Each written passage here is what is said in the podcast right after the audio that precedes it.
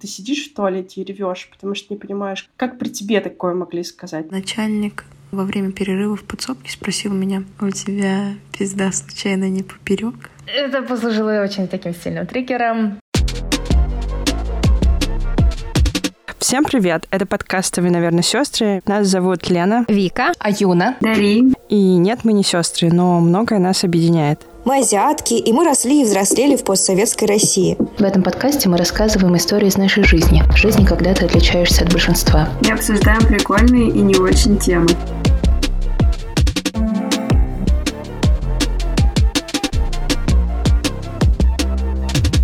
В этом выпуске мы поговорим о работе, поиске себя и случаях бытового расизма, с которыми сталкивались мы и наши слушательницы. Мне про Дари интересно послушать. Мне очень интересно послушать про то, как вообще ты начала зарабатывать деньги, потому что я когда переслушала наш выпуск про учебу, ты говорила, что ты довольно рано начала. И вот интересно, как? Я начала работать в 15 лет. Просто начала фоткать девочек. Подружка позвала меня погулять, и когда мы гуляли, она мне дала фотик и такая, а можешь меня пофоткать? Ну, это был 2015 год, она пришла домой, выложила фотки ВКонтакте, ей там типа поставили лайков дофига, и я помню, мне тогда первый человек от нее, ее какая-то, видимо, знакомая, она мне написала, типа, «А ты фоткаешь за деньги или бесплатно? Я такая, ой, так, кажется, это пахнет деньгами.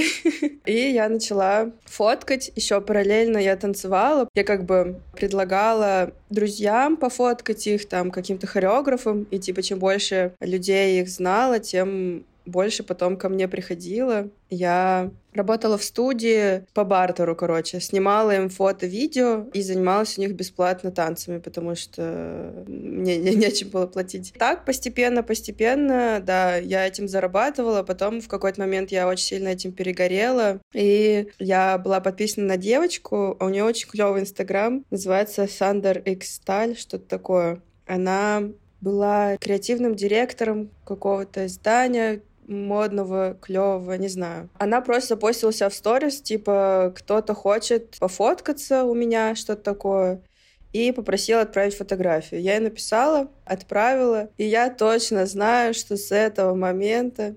ну, она меня просто выложила к себе в Инстаграм, а у нее там типа 40 тысяч подписчиков где-то. После того, как она меня пофоткала, меня позвали в Агашин пофоткаться тоже. Девочки меня типа оттуда узнали. Потом какие-то еще девочки меня куда-то звали фоткаться. Ну, я знаю, что это было, короче, начало, начал. Мне было 18-19 лет, может быть.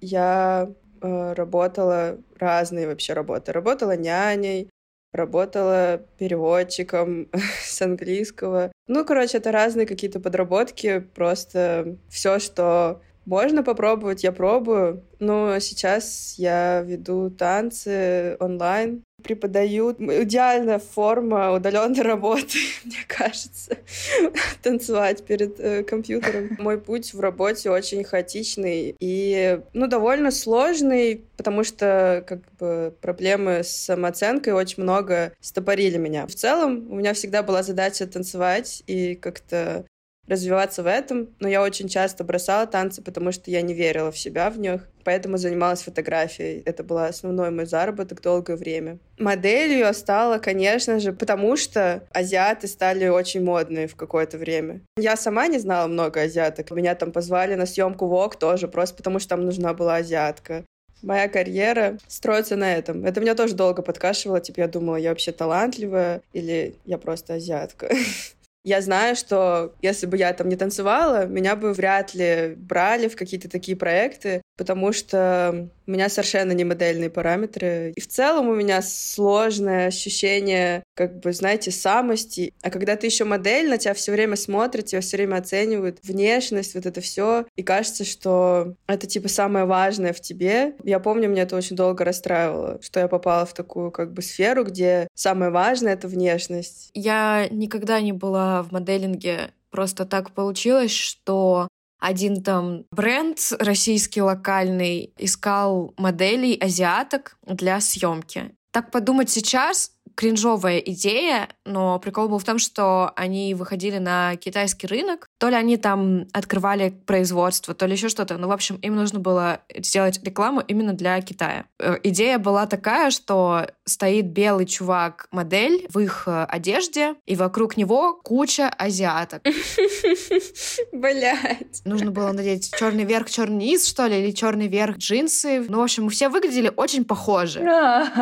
Жесть. Мы сидим вокруг него, делаем себе селфи, а он посреди нас, как гора такая, возникает и в этой яркой одежде. Как истукан. У меня до сих пор остались фотки, те селфи, которые я делала в процессе, я думаю, тоже можно показать. Выглядело это странно, но я туда пошла, потому что я тогда училась в университете, и они платили там, что ли, две тысячи за съемку. Но я так и не видела, что получилось. Какой-то это кринж, если честно. Много-много кринжа. Потому что тебя-то на все проекты берут реально, просто потому что ты азиатка, и все.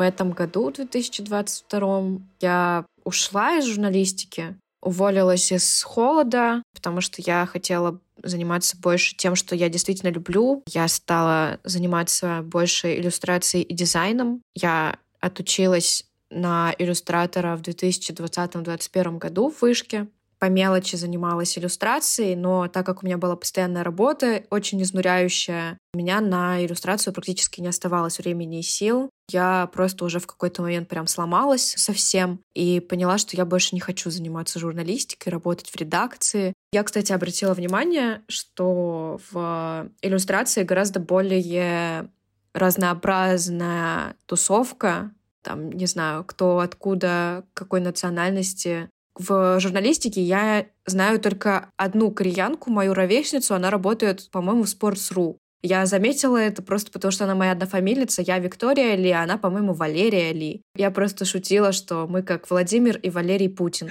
Был такой мем. Еще, по-моему, была ведущая на Первом канале, кореянка тоже. Она сейчас не работает. Я к тому, что в медиа я людей своей национальности, ну, практически никогда не видела. И когда я начала больше вливаться в тусовку иллюстраторов, я заметила, что я гораздо больше вижу людей разных национальностей, в том числе корейцев. Например, иллюстраторский коллектив Паби Мури называется. Это по-корейски значит э, вода, рис, вода с рисом. Ну, мы так рис едим. В нем состоят две сестры кореянки, и я их очень уважаю, мне очень нравится то, что они делают, и я уверена, что есть еще девчонки, которые тоже занимаются иллюстрацией, тоже кореянки, просто, может быть, я с ними так не знакома. Для меня это было такое поразительное столкновение с людьми, похожими на меня, ну и в целом, как бы я заметила, что как будто тут люди немножко дружелюбнее, что ли.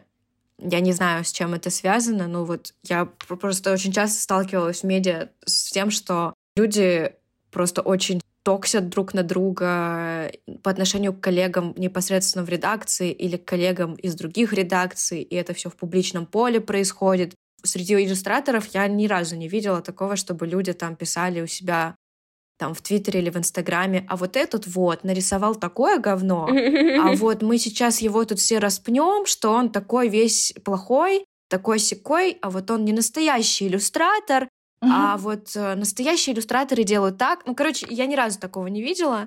Моим куратором была Маша Шова, замечательная иллюстраторка. И когда она в своих презентациях рассказывала в том числе про других иллюстраторов, и она была с ними знакома лично, она даже за спиной не говорила о них ничего плохого, ни на лекциях, ни в курилке. Я просто поразилась тому, насколько это совершенно другая среда, совершенно другой климат в тусовке, и мне просто очень нравится в ней находиться. Я просто всегда хотела заниматься рисованием на самом деле, но просто это был такой долгий путь э, к тому, чтобы позволить себе заниматься тем, что мне действительно нравится. Просто пока что сложно встать на ноги и зарабатывать хотя бы столько же, сколько я зарабатывала в найме. Но это просто, короче, такой путь становления. Я думаю, что на это еще какое-то время уйдет. Фриланс — это путь воина. У Вики еще очень классный телеграм-канал свой есть как раз про иллюстрации. Слушатели, если вам нужны иллюстрации, вы можете заказать их у меня, кстати.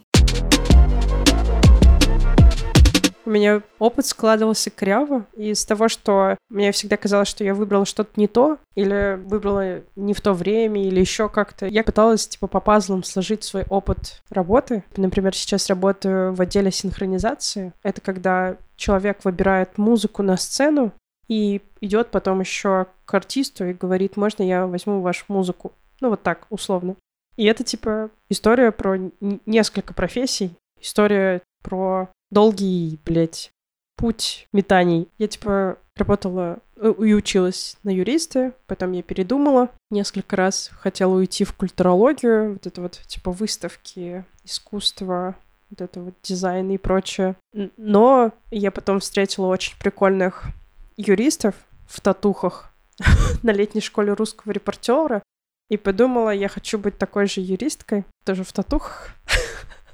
И они изучали интеллектуальное право. И интеллектуальное право как раз-таки совмещает в себя вот эти всякие объекты искусства, и ты как будто бы рядышком с ними, и все еще юрист. Мне понравилась эта идея, и я как бы работала тоже юристом по интеллектуалке. Получилось так, что я перешла в сферу именно работы с музыкой и лицензиями, потому что мне нравилась музыка, соответственно, душа туда хотела все время. И получилось так, что у меня умер дедушка, и я нафиг забила на творчество. Я подумала, ну, мне нужно сейчас семью, типа, э, содержать, поднимать, э, там, сестру и бла-бла-бла. Я такая, ну все, творчеству конец. И шла по пути меньшего сопротивления. Типа, ну, я пойду на работу юристом, куда меня взяли, туда я и пошла. Юристом в кино. После какого-то времени вот эти вот все навыки, которые у тебя все равно были, накопились. И так получилось, что меня забрали в музыкальный отдел. Потому что не то чтобы я, блин, жопу рвала и хотела туда, я просто была компетентна по работе с, с музыкой, ну и какие-то творческие штуки мне тоже нравились.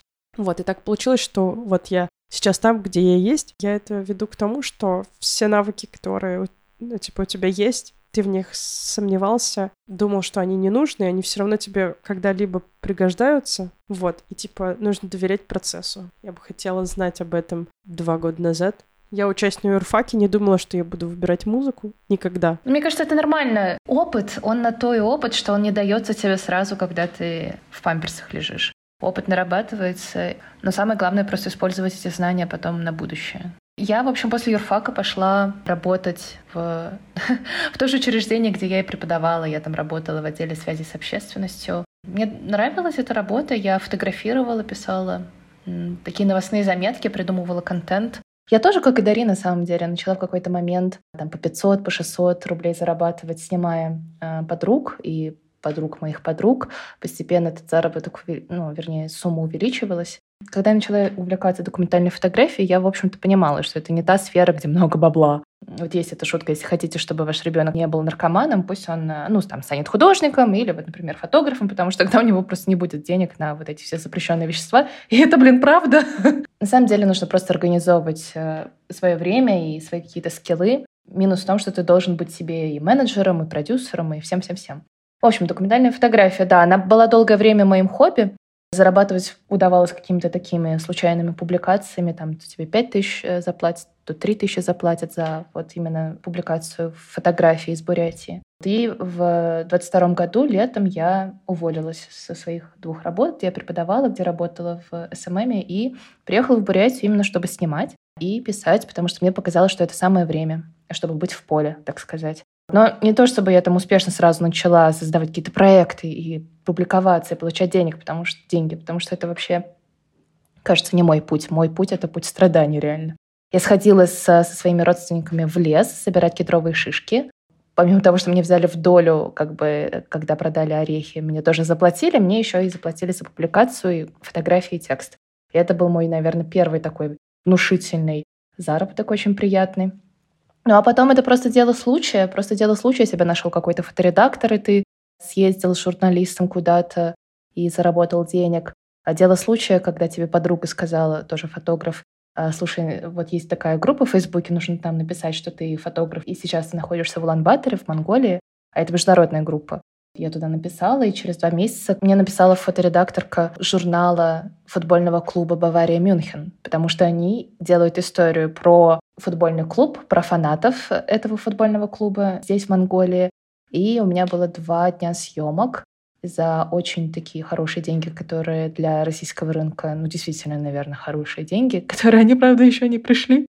Но я жду. В моем случае как будто бы да. Чаще всего, короче, гора идет к Магомеду. Я стою на месте, а меня находят люди. Но вообще вот эта фотография... То есть я снимала же Бурятию только в основном. Бурятию, Бурят, э, обряды, деревню.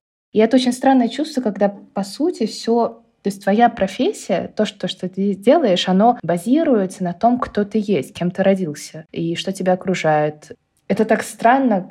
У меня возникало порой такое чувство эксплуатации своей же идентичности, эксплуатации своей ну, национальности, порой даже эксплуатации своей семьи, потому что часто я снимала членов своей семьи просто потому, что ну, это легко, не нужно там, знаете, их уговаривать долго, они согласны, в общем-то, на все, потому что мы любим друг друга. В общем, мне кажется, я до сих пор не очень разобралась в этом вопросе. Мне кажется, это не эксплуатация, это наоборот такой любовный взгляд изнутри, который не может существовать с точки зрения постороннего какого-то наблюдателя, который не имеет отношения к твоей культуре. Ты же, мне кажется, лучше ее знаешь просто потому, что ты в ней живешь, ты ее любишь, она тебе дорога. Это была бы эксплуатация, если бы это делал какой-нибудь белый человек, который там пришел просто такой сказал, делайте вот так. Я тоже все время сомневаюсь, насколько я там имею право э, будто бы вот эксплуатировать, да, вот сейчас, типа, вот эту нерусскость, как, типа, некоторые говорят, что, типа, вот, блядь, модно стало быть нерусским. Мне кажется, это похоже на вот это ощущение, точнее, на эту мысль, типа, насколько я имею право говорить о себе. И просто когда ты не видишь этого, наверное, в медиа, можно часто задаваться этим вопросом, но, слава богу, конечно же, сейчас мы все больше понимаем, что мы имеем как раз-таки гораздо большее право говорить о себе и показывать себя. И вот ну, то, что делает Аюна, например, мне было очень важно. Это очень крутой труд. Да, мне тоже очень нравится. При том, что я вообще не в бурятском каком-то контексте, мне всегда очень интересно. Благодаря фотографиям, которые постит Аюна, гораздо больше понимаю, а, что он на себя представляет, и мне просто очень интересно наблюдать, и в целом приятно видеть других азиатов. Мы с девчонками делаем подкаст сами. За нами не стоит продакшн или лейбл. Мы хотим и дальше радовать вас новыми эпизодами и выпускать их чаще. Но для этого нам нужна ваша помощь. Если вам нравится наш подкаст, вы можете подписаться на разные уровни поддержки на сайте Boosty. Ссылка будет в описании. Помогите нам выходить чаще, и круче. В Питере живя, периодически забывала, что я бурятка и отличаюсь от большинства. Настолько мне, видимо, везло с окружением. Но на своей второй работе в офисе, уже в э, такой коммерческой структуре, работа в одном помещении с менеджерами закупок, было, в общем, пара моментов, когда я жалела о том, что я работаю именно в этом месте, потому что мне не очень нравились люди, поскольку они позволяли себе использовать такие слова, как там черножопые, хачи, в отношении, например, ну, не наших сотрудников, но людей там из Центральной Азии или из кавказских регионов. А еще один раз я услышала, что дама одна сказала «узкоглазая пища, узкоглазая еда, когда коллеги обсуждали китайскую кухню. Это послужило очень таким сильным триггером. В общем, был период, несколько месяцев, наверное, когда я просто ни с кем не здоровалась, а, когда заходила в помещение и общалась только с теми, с кем мне нужно общаться. Ну, в общем, пыталась так выразить свой протест. Но словами я тоже проговаривала, объясняла, у меня вообще случилась истерика. Ну, то есть я плакала, рыдала, угу. э, и сквозь рыдания, пытаясь их подавить, поясняла, в чем проблема, почему меня это так сильно задевало. На самом деле, все равно все эти разговоры про использование каких-то вот таких оскорбительных слов если мне приходится обсуждать это с третьими людьми, мало мне знакомыми, я довольно быстро начинаю плакать, потому что для меня это реально триггерный момент. Если кто-то позволяет себе говорить узкоглазый или хач, это значит, что он, очевидно, видимо, какой-то ксенофоб, и я сразу вспоминаю себя маленькую, как я читаю газету про то, как скинхеду убили десятилетнюю девочку-таджичку в Петербурге которая была моей ровесницей, и я знала, что это, в принципе, могла быть я, потому что я тоже не русская. Такой момент еще, видимо, не проработанный, потому что говорила я а, об этом мало. И каждый раз, когда я начинаю, у меня начинаются слезы и рыдания. Я рада, что не работаю в том окружении, хотя сейчас я продолжаю с той организацией, то есть я все равно сейчас удаленно с ней работаю, но мои коллеги, вот ближайшие коллеги, замечательные душки, я их очень люблю. Ну а теперь появились какие-то силы э, и желания ну, не поучать людей, конечно, но я бы хотела, вернувшись в ту ситуацию, я бы хотела, наверное, ну, закончить все не рыданиями и потом обидой и игнором, а, ну, может быть, просто говорить на эту тему больше, потому что, мне кажется, люди тогда и начинают понимать, когда они видят эмоции и чувства другого человека. В общем, через эмоции и чувства, наверное, можно пробить эту стену. Ну и как вообще коллегам говорить о том, что он сказал очень расистскую хрень, промолчать, объяснить ему спокойно, наорать на него или расплакаться. Там, типа, несколько опций, и ты такой думаешь, блин, что сделать, что сделать, что сделать. Между всеми ними один шаг. Да, И, и- а просто еще это же работа, то есть у вас вообще это не дружеские отношения, Да. вы коллеги, у вас деловые отношения. А что если это начальник или кто-то, кто по рангу тебя Мгм. выше, или ты там в подчиненном положении? есть просто какие-то ресурсные дни и нересурсные дни. Есть ресурсный день, когда я говорю, ну, типа, чел, ну хрень ты сказал, давай, давай-ка не будем. А есть, типа, нересурсные дни, когда я такая, меня здесь нет. Типа, я сливаюсь просто со стенами и делаю вид, что я этого не слышала. Это не всегда твоя ответственность кого-то учить этому. Это очень тяжело, правда. Это же эмоциональная тема для нас всех. И я тоже понимаю, что, ну, у меня такого не было с коллегами, мне кажется, в основном с друзьями. Ну, с друзьями это как будто еще больнее. Ты такой, типа, ебать, ты что сделал? Ты меня подвел. А сейчас вы услышите истории наших слушательниц. Я бурятка, и я работаю а, в сфере клиентского сервиса. Я столкнулась с проявлением такого бытового расизма, когда переехала на запад России, в Москву и Санкт-Петербург. И первый случай был а, как раз-таки в молодом коллективе, где начальник во время перерыва в подсобке спросил меня, у тебя пизда случайно не поперек? Меня вопрос очень удивил. Хотя я слышала, что есть такие шутки про азиаток, я решила отшутиться, не начинать открытый конфликт. Мне казалось, что шансов выиграть в этом конфликте у меня мало. Мне было неприятно, шутка сама по себе очень грубая, тупая, неуместная на работе от начальника. Это как-то ставит меня в положение ниже. В принципе, надо сказать, что у меня с личными границами было тогда достаточно плохо. Другой яркий случай происходил со мной уже в другом молодом коллективе, когда один из коллег открыто говорил, что он не любит нерусских. Он сказал это во время обеда за обеденным столом, где помимо него сидели еще трое нерусских ребят, в том числе я. И на мой немой вопрос он ответил, ну вы другие, так я не люблю нерусских.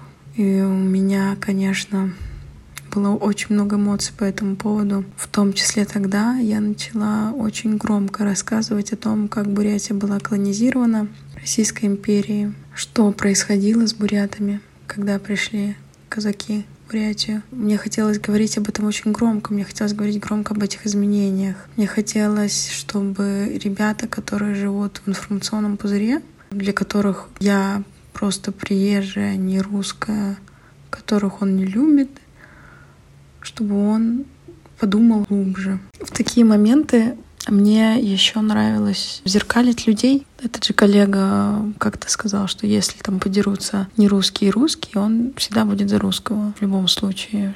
Я ему ответила, что я тебя понимаю, потому что если подерутся не русские и русские, виноват будет всегда русский.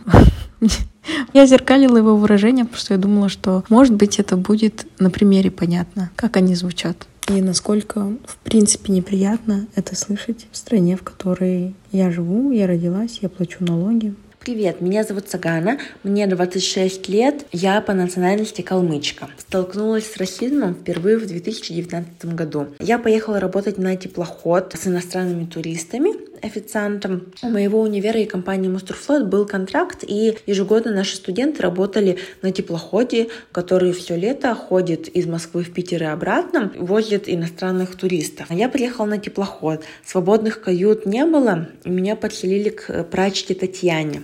Это женщина лет 40 из средней полосы России. Мы заходим в каюту, меня представляют Татьяне и говорят, что я буду жить с ней. И вместо приветствия я услышала вопрос, а почему именно ко мне? После этого мне очень много стало понятно, но я все равно держалась дружелюбно. В итоге мы прожили с Татьяной несколько дней. Сразу же начались ко мне придирки какие-то, хотя я человек чистоплотный, никогда не позволяю себе намусорить, либо не убрать за собой. Помню, был момент, когда Татьяна с недовольным лицом сказала мне убраться в каюте с таким видом, как будто она одна тут день и ночь убирается. Конечно, я молча убралась, потому что не хотела разжигать конфликт. Тем более, действительно, да, убираться надо. Далее.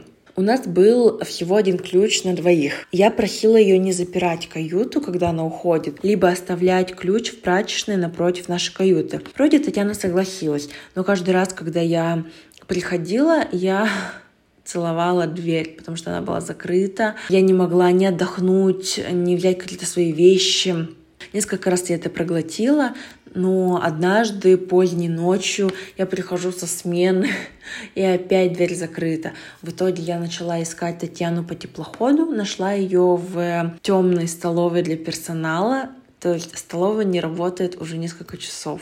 Там выключен свет, и Татьяна сидит и залипает в телефоне. Это стало последней каплей. Было очевидно, что человек просто меня выживает. Я разозлилась, подошла к ней, попросила отдать ключи и начала на повышенных тонах выяснять отношения. Она кинула мне этот ключ в лицо со словами «Уебище, собирай манатки, уебывай отсюда». Я забрала ключ, пошла в каюту, открыла каюту, оставила ключи в двери и вышла в туалет. Возвращаюсь и вижу картину. Таня вернулась, быстренько закрывает дверь каюты и пытается убежать с этими ключами.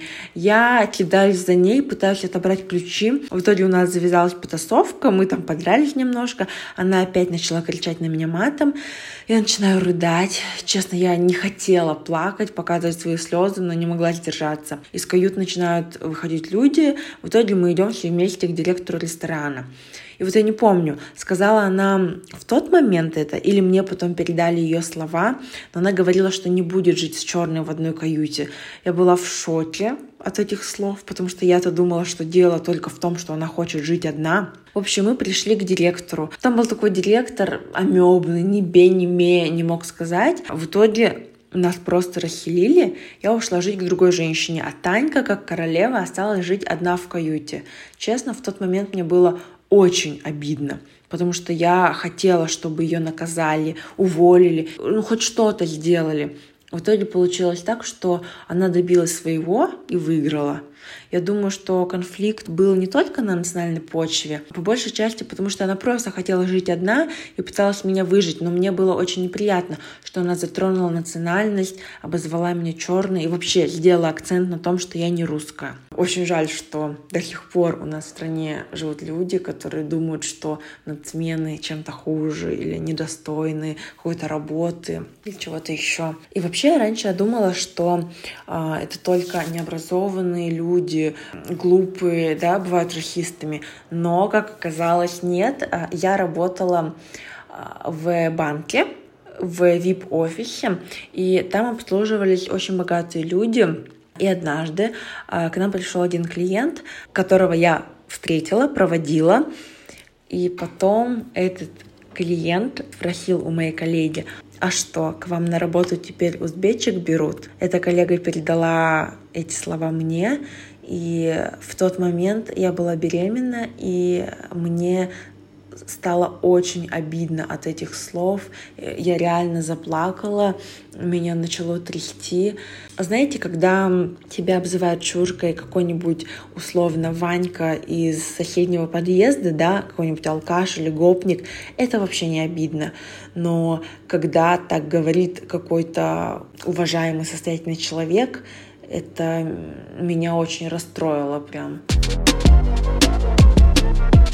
Я бы хотела, чтобы мы просто немножко добавили, что существует э, в трудовом законодательстве вообще такое понятие, как дискриминация, и какие есть вообще у нас э, права в этом отношении и прецеденты. Да, э, дискриминация запрещена у нас в Конституции. Запрещена дискриминация по национальному признаку, вероисповеданию, языку, расе и так далее. Но и в Трудовом кодексе, конечно, тоже это зафиксировано. При этом, если мы проверим, почитаем а, СМИ и э, вот, статьи в разных регионах и на федеральном уровне, мы увидим, что, в общем-то, такие случаи продолжаются до сих пор. Был прецедент, когда удалось доказать факт дискриминации в суде. Искали бармена, по-моему, в кафе. Пришел Юрий, indigenous Siberian, что называется, ну, то есть коренной, э, представитель коренного народа Сибири. Вот, а ему отказали. А когда он спросил, почему, ему сказали, что, ну, вы знаете, мы не можем а, принять работу иностранца, хотя никакой это не иностранец, это человек из Сибири. Конечно, паспорт у него тоже российский. Он показал свой паспорт, в общем-то, но решение все равно не изменилось, поскольку человек этот искал работу с помощью службы занятости, он а, попросил написать причину отказа, как-то зафиксировать на бумаге, почему его не, не взяли на работу, чтобы ему не снизили пособие по безработице. И, в общем, там HR взял и написал, что кандидатура отклонена в связи с тем, что гражданство РФ есть, но человек не славянской внешности. Шесть. Наличие этого документа помог доказать дискриминацию в суде, но сейчас, наверное, уже все HR-щики более-менее умные, и прям на HeadHunter не будут писать, что требуются люди славянской внешности. Ну да, потому что ТК запрещает такие вещи писать. Ты не можешь написать в вакансии, типа, требуется женщина там 25 лет с большими сиськами. Именно в тексте вакансии ты не имеешь права писать такие вещи, потому что к тебе может э, постучаться трудовая инспекция и спросить, ты что там, типа, офигел? В кейсе Юрия интересно то, что работодателю хватило ума написать, что его не берут, потому что он не русский. Мне кажется, зафиксировать действительно такие вещи очень сложно. Ну и в тех случаях, которыми с нами поделились э, слушательницы, там тоже они не смогли вообще спросить с кого-то это или даже не пытались, просто потому что знали, что такие случаи окажутся безнаказанными и никто ничего не сделает. Но мне кажется, еще тут есть такая проблема от того, что на работе, если речь не о какой-то откровенной чуши, ксенофобной, как Аюна говорила там про узкоглазую еду, просто бред, который человек не должен был вообще говорить изначально, но он тупой и сказал это. А вот какие-то, может быть, кадровые решения или какие-то более скрытые какие-то, в общем, месседжи, я часто про себя думаю, что, может быть, это связано с тем, какое у меня лицо, какая у меня фамилия, типа, как, какого я происхождения. А может быть, это связано просто с тем, что я вот э, такая, какая я есть, и у меня такой разрез глаз. Да, тоже такое было. Ну или, по крайней мере, точно казалось, что вот пялятся они на меня точно из-за того, что я выделяюсь. Но это как бы факт, я выделяюсь. Это было во времена, когда я работала, например, э, снимая какие-то большие мероприятия в образовательной сфере. Вот, я ходила с камерой, а как бы фотограф же он должен быть как, как говорит опять же моя подруга, как муха на стене, даже репортажный. То есть в идеале тебя не должны замечать. Ты такой, как ниндзя, тихо, значит, э, делаешь свое дело. Но мне казалось иногда, что из того, что я — это я, наверное, я как-то выделяюсь. Наверное, на меня типа сильно внимание много обращают. Вот, но в моем случае, мне кажется, что я там порой додумывала сильно много. Ну, а додумывала-то я, потому что такой опыт был, когда меня выделяли в негативном, скорее, ключе именно из-за того, что я азиатка.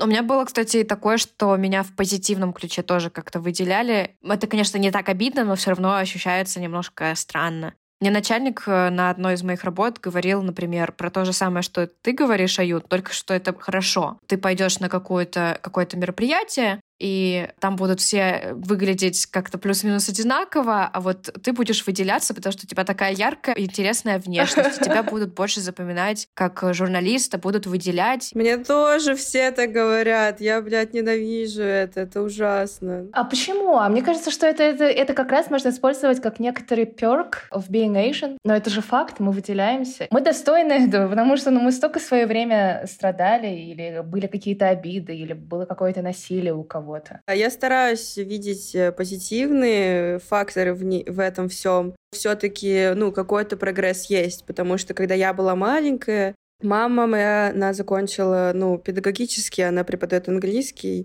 Мы жили, типа, в Подольске, и там она встречалась с очень плохим отношением из-за ее внешности и национальности. Это все сказывалось на том, ну, понятно, на ее самооценке. В итоге это просто очень фигово сказалось на нас, потому что у нас тяжелая семейная ситуация, и она не чувствовала, что она может там уйти, например, от отца, потому что, ну, она на работе там не чувствует, что она сможет преуспеть и сама там справиться с детьми. И я часто думаю о том, как это вообще тяжело, если ты работаешь, например, э, в какой-то немедийной сфере, где на тебя реально оказывают такое давление. Ну, плюс э, начало 2000-х это было жесткое, типа, время в плане расизма.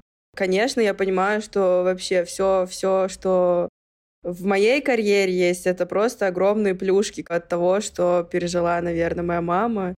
И, ну, я в детстве тоже обидно, наверное, что это все равно неравный обмен. Ты же как бы не меняешь свои страдания на то, что типа ты сейчас ты можешь зарабатывать деньги и как-то с этого кайфовать. Это какая-то травма, наверное, поколенческая даже. от которой ты чувствуешь одновременно, что да, сейчас я получаю какую-то плюшку, но фундаментально все еще эта проблема продолжает, ну, очень сильно касаться всех и нас, и именно это, наверное, злит. У меня, короче, были нервные срывы на работе, не на нынешней.